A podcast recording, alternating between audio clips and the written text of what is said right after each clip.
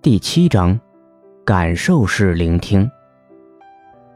聆听是一种关系，也是一种存在方式。聆听是一种能量交换的过程，却无法轻易的被传播和交流。意大利作家伊塔洛·卡尔维诺在《聆听的国王》中有一段描述，道出聆听在交流时的困境。然而，你是国王。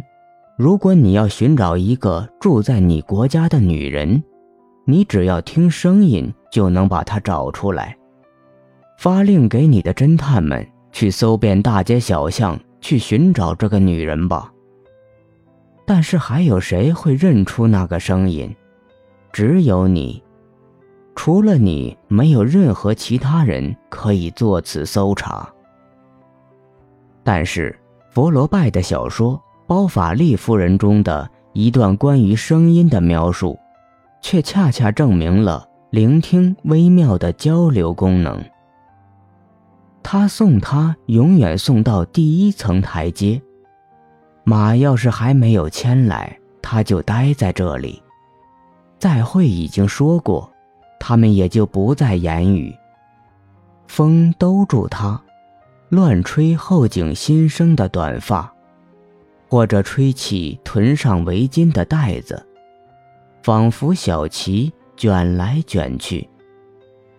有一次，时逢化冻，院子里树木的皮在渗水，房顶的雪在溶解。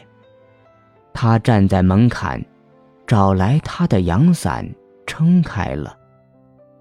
阳伞是缎子做的。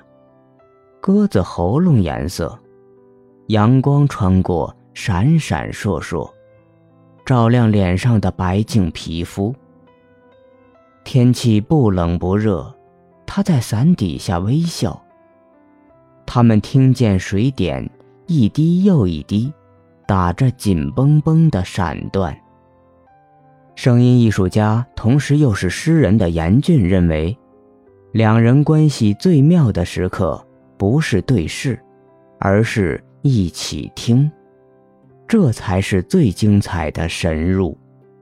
随声音而定，而住，一起忘我。其实这两个关于聆听和交流的故事看似矛盾，但实际上并不冲突。国王的聆听是为了获取知识和监视。涉及聆听的认识论，这样的聆听很难翻译成其他感官。而严峻在包法利夫人读到的，是聆听的形而上学。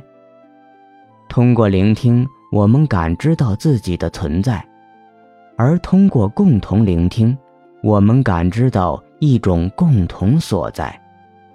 这又让我不得不想到皎绝俊也的作品。The Temple Recording。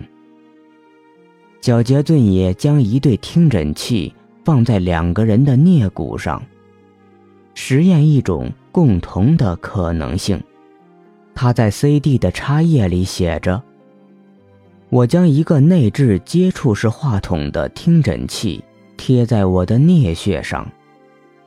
虽然话筒贴在耳朵周围的任何地方都是可以的。”但我觉得颞穴是最好的，也是唯一的地方。听诊器记录下我的肌肉的震动和血液的流动，因为话筒的特性，周围的环境声也被录了下来。当起风时，吹过我头部的风就会被记录下来。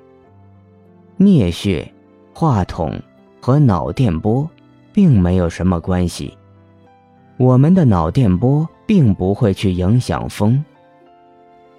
最近，我将听诊器中的一只贴在另一个人的颞穴上。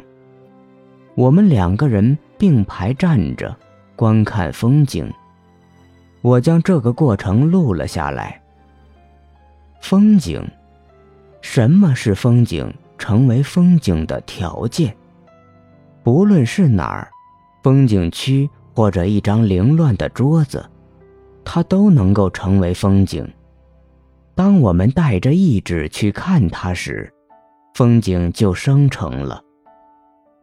一个风景是在某人的意识和体验中出现的，让两个人面对同一个风景。这是角田俊也所做的对于聆听共同体的实验，是哲学意义上的听觉实验。从 CD 作品上，我们听到的是从两个人的颞穴上录制到的两个身体和其周遭环境的声音。角田俊也无法确定分享的结果是否成功，是否我们得到了。两个独立个体合二为一的意识体。但是，这样的探索就像弗吉尼亚·伍尔夫在《海浪》中尝试六个独立的个体意识如何形成一个共同的意识那样，是诗意的，甚至神性的。